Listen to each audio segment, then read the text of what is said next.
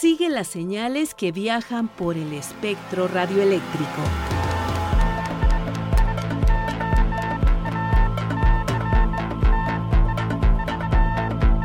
Sintonía libre. Sintonía libre. Un ancho mundo de frecuencias.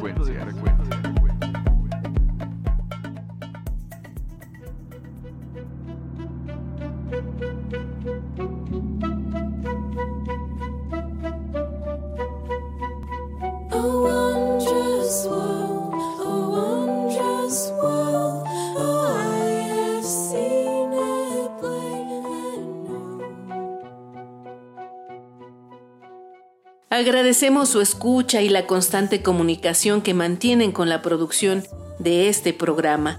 Los recibimos con gusto María Elda Flores y Marlene Reyes. La semana pasada tuvimos el agrado de escuchar a Edgar Anaya platicar acerca de la pasión que tiene por el periodismo cultural y turístico.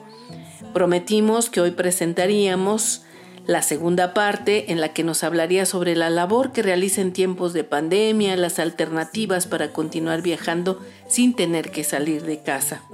Decidimos compartir este material para la semana entrante, ya que un tema que concierne a este programa tomó por asalto las redes sociales y generó dudas y búsqueda de información para decidir si continuábamos usando la aplicación de mensajería más grande del mundo, WhatsApp, o si migrábamos a otra u otras que ofrecen servicios similares. ¿Y usted qué actitud tomó ante el aviso de WhatsApp de que cambiaría sus políticas de servicio y privacidad? ¿Aceptó o descargó otra aplicación sin analizar si era esta la mejor opción? Su opinión es importante. De esta manera, iniciamos Sintonía Libre.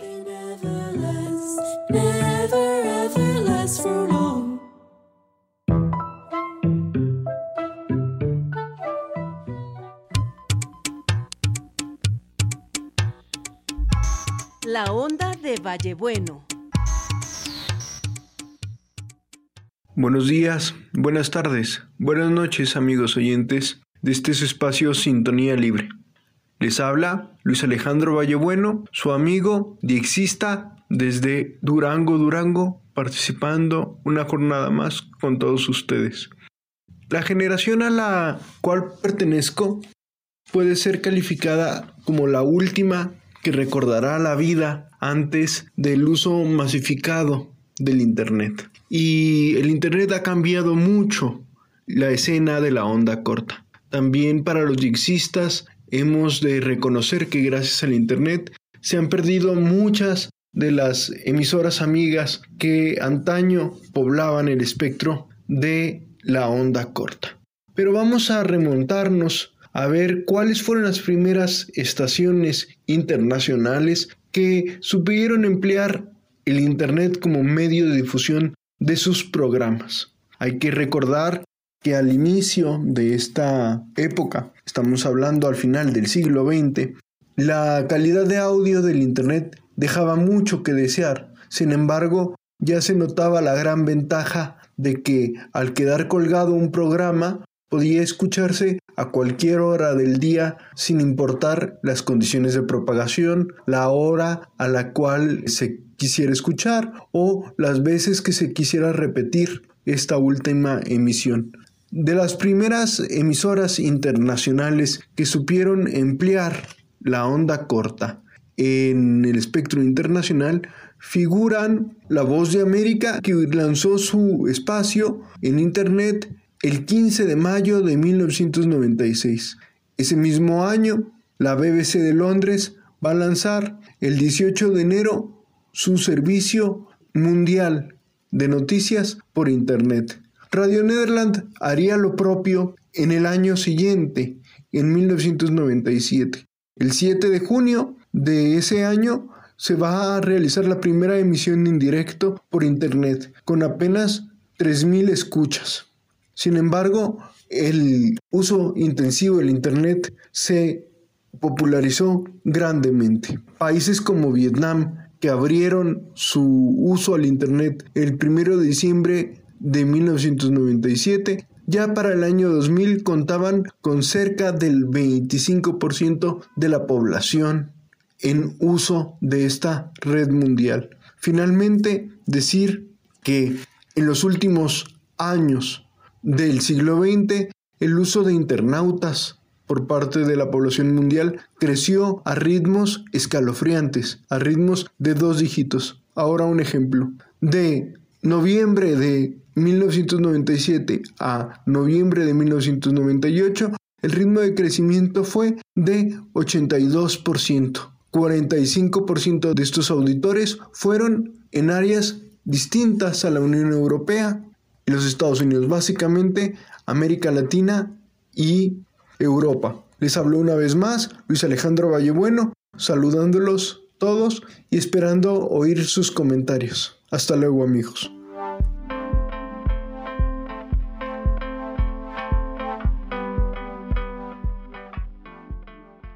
Después de generar gran controversia entre los usuarios de la aplicación de mensajería de WhatsApp y de que muchos descargaran otras aplicaciones similares debido al envío de un mensaje en el que dieran cuenta de las nuevas políticas de servicio y privacidad y pusieran como ultimátum el 8 de febrero para aceptar o cancelar la cuenta, directivos de dicha aplicación recularon en su decisión y dieron a conocer que pospondrían la entrada en vigor de las mencionadas políticas, además de que mantendrían una campaña de información a sus usuarios. En sintonía libre previo a esta decisión, nos dimos a la tarea de consultar a especialistas con la intención de ofrecer a nuestros oyentes información concreta que les apoyara en la toma de una decisión informada y con responsabilidad. A pesar de que esto digamos que ya no es necesario, al menos con la premura que se nos había planteado, consideramos muy importante compartir esta información vertida por los especialistas para invitarlos a reflexionar en el papel que estamos jugando como usuarios de estos servicios digitales. Personajes de la radio, la televisión y del mundo de la red. Anécdotas y curiosidades. La entrevista.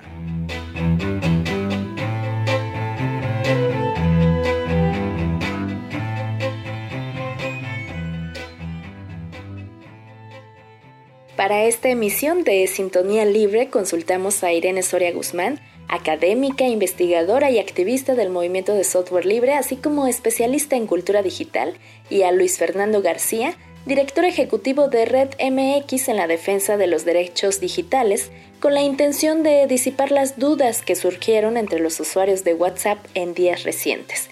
Les doy la bienvenida y les agradezco por su tiempo para esta entrevista. Hola, muchísimas gracias por la invitación y el interés. Muy buenas tardes, gracias por la invitación. Irene, ¿qué generó tanto revuelo entre los usuarios de WhatsApp hace unos días? Bueno, mira, lo que sucede es que la plataforma de WhatsApp en recientes días anunció a las personas usuarias cuando abrías la aplicación pues que estaba cambiando los términos y condiciones.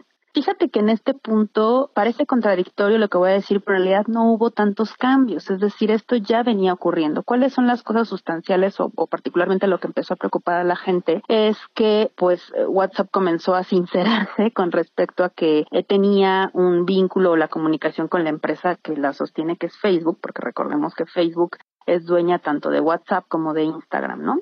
Prácticamente lo único que pasó fue que dejó como muy puntual o muy en claro que iba a circular nuestros datos y nuestras cuentas iban a estar vinculadas y iba a haber como un flujo de información entre estas plataformas. Por desgracia, esto no es nuevo, es decir, esto ya se venía haciendo no solamente por parte de estas compañías de Facebook, eh, que es dueña, como te decía, de WhatsApp y de Instagram, sino que también otras compañías ya lo han venido haciendo, ¿no? Estamos prácticamente permitiendo que estas plataformas hagan uso de nuestros datos como mejor les convenga. Pasa con Google también, pasa con Apple también. ¿Cuál es tu opinión al respecto, Luis Fernando?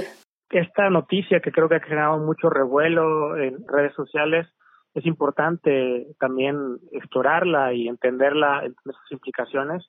Es importante decir primero, WhatsApp es propiedad de Facebook, probablemente mucha gente no lo sabía, pero Facebook es una de las redes sociales o la red social más grande del mundo y WhatsApp, que es la aplicación de mensajería mm, pues más dominante también en México y en, América Latina y prácticamente en todo el mundo, anunciaron pues que los usuarios de WhatsApp tendrán que aceptar que los datos que recolecta WhatsApp sean compartidos con la empresa pariente de WhatsApp, que es Facebook.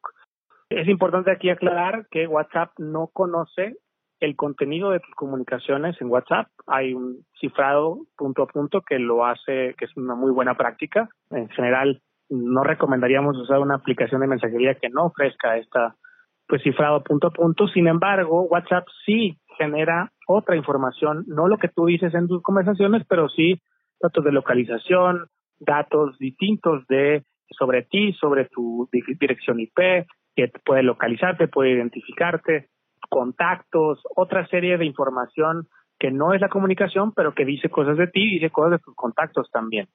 Y comparte esta información con Facebook para que se combine con una serie de información que Facebook también genera o Instagram, que también es propiedad de, Facebook, y esa información se utiliza para enviarte mensajes publicitarios pues dirigidos a ti en internet, ¿no? Y sobre todo en las plataformas de Facebook, en Instagram y en Facebook. Algunas personas pues esto no les representa mucha diferencia porque pues también son usuarios de Facebook o son usuarios de Instagram y pues mucha información que de todos modos ya le das a Facebook pues también digamos no hay mucha diferencia pero sí hay más información que logra pues que Facebook te conozca a ti más probablemente más de lo que tú te conoces a ti mismo y que se utiliza esa información para también manipular tus decisiones vía la publicidad en línea y la experiencia que tienes como usuario en Internet. ¿Cuáles son las implicaciones de aceptar las nuevas disposiciones de WhatsApp, Irene?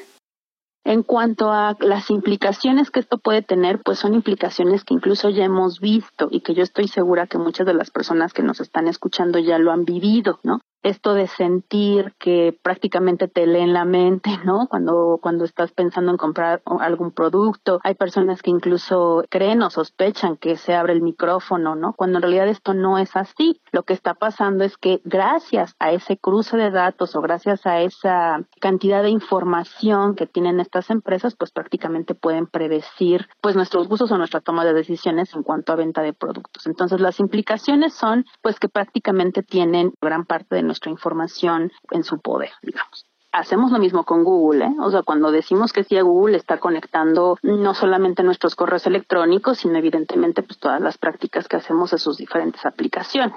Esto eh, más allá de que nos genere paranoia o de que nos genere así un susto terrible, ¿no? Pues más bien me parece que hay que tomar un poco la calma, ¿no? O sea, respirar y darnos cuenta que, insisto, es algo que ya venía pasando y más bien preguntarnos qué podemos hacer al respecto. ¿Cuál es tu opinión al respecto, Luis Fernando?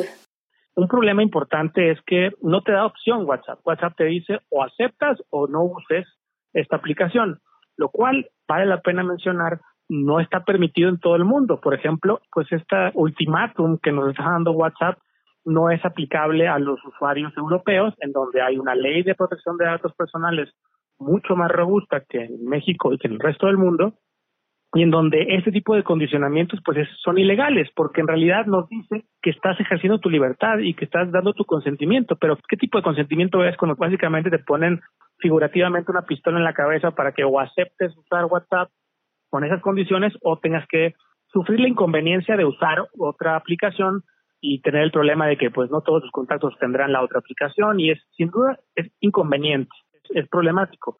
Y es más inconveniente, desgraciadamente, a partir de que algunas empresas de telefonía exentan el tráfico, pero ciertos, ciertos datos que tú utilizas al usar WhatsApp no te cuentan a tu plan, por ejemplo, de telefonía móvil. Y eso también termina condicionándote e incentivándote a que sigas usando WhatsApp, aunque no quieras usar WhatsApp, lo cual es una violación al principio de neutralidad de la red, algo que está regulado en México, pero que no está protegido por el Instituto Federal de Telecomunicaciones, que lleva más de seis años sin proteger esta neutralidad de la red de manera ilegal, ¿no? Porque la ley le dice que lo tiene que proteger y no lo hace. Y de alguna manera, pues está beneficiando a estas empresas que ya son las más grandes, las dominantes, que no necesariamente son las que mejor protegen nuestra privacidad y que pues limitan nuestra libertad y comprometen nuestra privacidad en Internet. México debería poder ser como esos países de Europa que prohíben que las empresas, sobre todo las dominantes, nos pongan esos ultimátums en donde nos dicen o me entregas tus datos o no te doy el servicio. Y eso pues debería hacerse vía una reforma legal a la Ley de Protección de Datos Personales en posesión de particulares, aunque también yo diría que la ley actual, si fue interpretada de una manera amplia, como creo que es posible, eh, el INAI podría hacer algo para proteger estos datos, sin embargo no parece tener esa intención. El INAI va y tiene ciertos argumentos jurídicos para decirlo, yo no puedo hacer nada y es o aceptas o no aceptas o cámbiate a otra aplicación. Entonces, la realidad es que no deberíamos tener que aceptar estos condicionamientos, la ley nos debería proteger. Sin embargo, desgraciadamente, el órgano encargado de proteger los datos personales, que es el INAI, y la ley, honestamente, no es la mejor, no nos dejan otra opción más que o aceptar esos términos que vulneran nuestra privacidad o cambiarnos a otras aplicaciones y afortunadamente hay muy buenas alternativas y también muchas personas están cambiando a otras aplicaciones, eh, lo cual puede hacer menos doloroso y problemático el cambiarnos a otra aplicación. Es importante pues también, si es posible, eh, utilizar otras herramientas que sean mucho más respetuosas de la privacidad. Irene, Luis Fernando, ¿qué recomiendan a los usuarios? Que acepten los términos, pero que implementen prácticas que tengan que ver con ciberseguridad, con hacer conciencia sobre lo que más bien compartimos de nuestra vida privada en estas aplicaciones o qué sería lo mejor que podríamos hacer.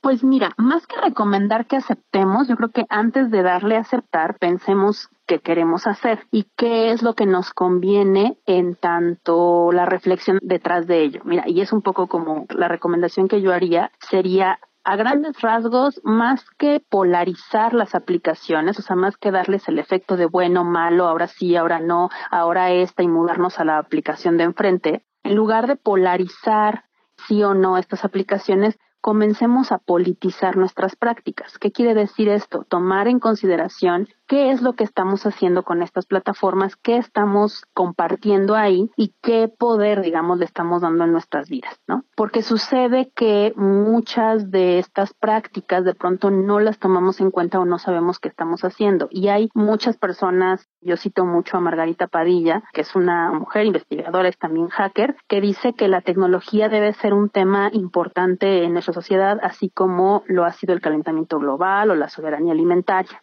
si decidimos darle que sí a las políticas de privacidad de Facebook, más allá de decir, ay, bueno, pues ya, ¿no? Saben todo de nosotros, pues más bien es pensar que sí queremos que se quede, eh, digamos, como antecedente de todo lo que hacemos en nuestra, en Internet.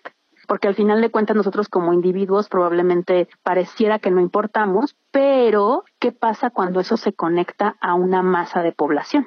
No sé si me explico. O sea, ¿qué pasa si tenemos los datos de un montón de personas, de un cúmulo de personas en un país como México? A mí me parece que hay que cuestionarle a estas empresas que haya muchas de estas reglas que hoy, insisto, se están como sincerando, pero hay muchas otras que no conocemos, ¿no? Como el algoritmo o la forma pues el, núcleo de cómo funcionan esas aplicaciones. No conocemos la programación detrás de estas tecnologías, no conocemos el know-how, no conocemos el algoritmo porque es un secreto industrial. Entonces tampoco podemos confiar 100% en estas empresas porque su receta de cocina no está disponible para ver cómo está hecha, aunque no la podamos leer, ¿no? O sea, no, no es que todos tengamos que aprender a programar mañana, pero me refiero a que si yo no sé cómo funciona algo, no sé cómo funciona mi, mi, mi, automóvil, por ejemplo, pues lo llevo con una persona experta. En este caso, con esas plataformas no podemos hacerlo porque esta receta es privada. Ahora, rápidamente, en cuanto a estas prácticas que hablábamos, o de lo que yo proponía, eh, o lo que proponemos, digamos, muchos activistas, es que, insisto, muchos están yendo a Telegram, por ejemplo, ¿no? Que no está necesariamente malo, pero no olvidemos, Telegram también es una empresa, sigue siendo susceptible a que otra empresa la compre, ¿no? Entonces, más bien comencemos a cuestionarnos pues otros planteamientos como la apropiación tecnológica, como la soberanía tecnológica, si es que eso existe, comenzar a ver otros lugares para explorar si por ahí algo nos pueda gustar, el software libre, por ejemplo, ¿no? O sea, podemos empezar a hacer tecnologías más amables con nuestros cuerpos, con nuestras vidas, Pues sí, hay que poner atención en muchísimas cosas, entonces desde mirar al software libre, como ya lo mencionó, como al contenido que nosotros compartimos y que se hace público en el momento en que está en la red, ¿no?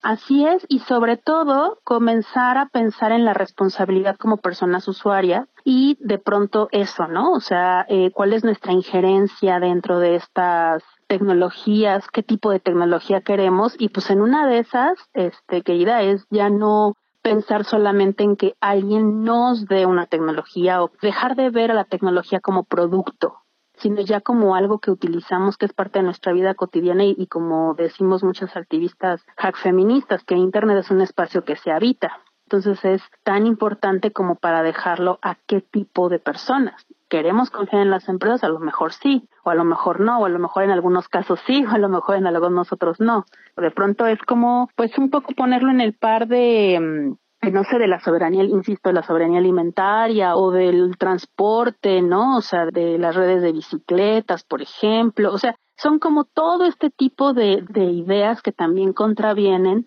a muchos pensamientos hegemónicos y que podríamos también vincularlos a la tecnología. Luis Fernando, ¿cuál es tu sugerencia? Sí, lo que yo diría es, primero, hay algunas cosas que se pueden hacer para minimizar los datos y minimizar algunos efectos en la privacidad respecto de, eh, de WhatsApp y algunas funcionalidades en las configuraciones.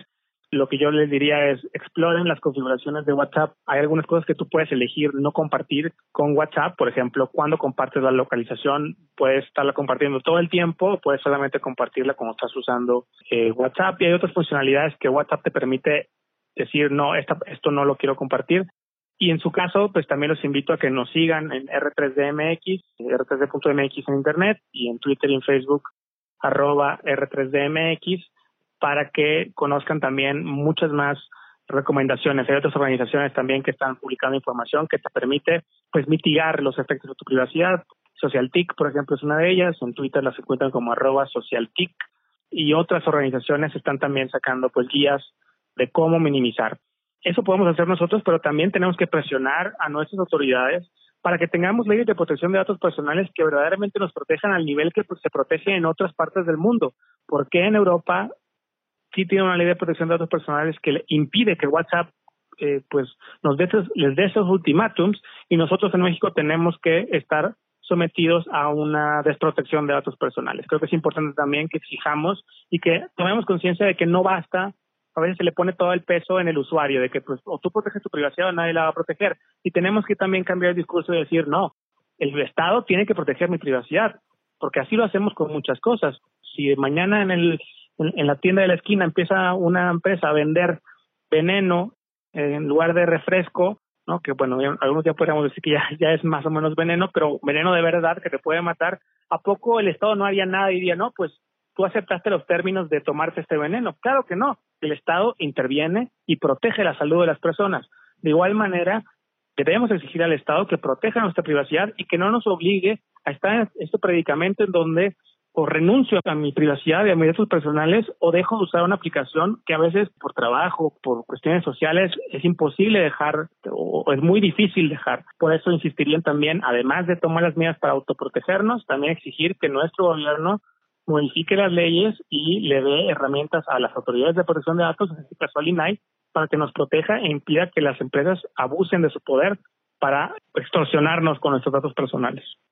Claro, entonces esto sí te parece algo grave porque pues muchos trataban de mitigarlo diciendo, ay, pues es lo que hacen todas las aplicaciones, un poco lo que tú ya nos contaste, solo que WhatsApp pues ahora lo está haciendo de manera legal, ¿no? Y visible, abiertamente digamos, de manera legal, porque nuestra ley es casi imposible de incumplir, porque es muy, muy fácil cumplir la ley. Hay una desprotección, debería ser ley de desprotección de datos personales en lugar de desprotección. No nos ofrece una suficiente protección y por eso es muy fácil cumplir esa ley. Lo que diría es, toma nuestros datos y nada más nos hacen picarle acepto a unas términos y condiciones larguísimos que nadie entiende, que nadie lee. Y eso no está bien, porque sea muy popular, porque sea algo muy común no quiere decir que está bien, está mal. Y deberíamos exigir legislación que nos proteja, como otros países la tienen. Insisto, en los países europeos esto no es posible, esto es ilegal. Aquí hay quienes podríamos interpretar que la ley actual también considera que es ilegal, pero sería muy controversial y honestamente aún si el tuviera voluntad política de protegernos, tendríamos que estar peleando en, tribunales mucho tiempo. Sería mejor que hubiera una reforma en las leyes de datos personales para que exista claridad respecto de que ese tipo de extorsiones y ese tipo de modelos de negocio que existen a partir de la explotación de los datos personales sacados a partir de un consentimiento falso, porque no te dan opción, en realidad, no hay una elección, es importante pues que estas leyes nos protejan, ¿no? Insisto, hay que pedir y exigir y no nada más aceptar que el status quo está bien porque es muy común, no, es muy común, sí, pero es muy peligroso, nos afecta de muchas maneras muchas invisibles que no nos damos cuenta cómo nos afecta, pero necesitamos cambiar el discurso y empezar a exigir a nuestros a nuestros gobiernos que nos protejan. Perfecto, Luis Fernando García. Irene, para ti, ¿cuál sería el papel de los gobiernos? Hay algún grupo de personas que piensan que sí debe de haber una regulación bastante clara en el caso de los gobiernos y yo creo que más allá de que sea otra vez dejárselo a un solo ente y esto es tanto empresas como gobiernos, me parece que dejarlo a un solo ente o centralizarlo no es una opción. Yo optaría o sugeriría o propondría la descentralización en todos los niveles. Eso incluye la descentralización desde la tecnología, o sea, que no esté solamente en un solo lugar, en un solo servidor un solo espacio, sino que también esta gobernanza se dé también de manera descentralizada, ¿no? Volver a pensar en, en ejes o nodos federados, ¿no? O sea, que no solamente sea parte del gobierno, que el gobierno, claro, ponga sus puntos y lo que no tiene que hacer dentro de su territorio, pero pues volvemos a lo mismo, ¿no?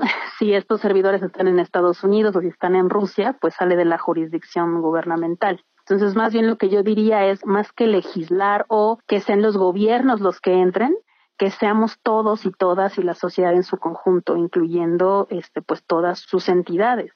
Irene Soria Guzmán, muchísimas gracias por esta entrevista, por iluminarnos un poco en este mundo tan complejo de lo digital, de las plataformas y te mandamos un abrazo y muchísimas gracias. Muchísimas gracias a, ustedes y a las personas que nos escuchan. Un saludo. Luis Fernando, muchas gracias por tu tiempo para platicar sobre este tema. Muchas gracias. Que la sintonía sea libre y las experiencias de escucha compartidas. Te esperamos en nuestra próxima emisión. Así llegamos al final de este programa. Participamos Guillermo Lagarda, Luis Alejandro Vallebueno, Alejandra Maldonado, Marlene Reyes y María Elda Flores.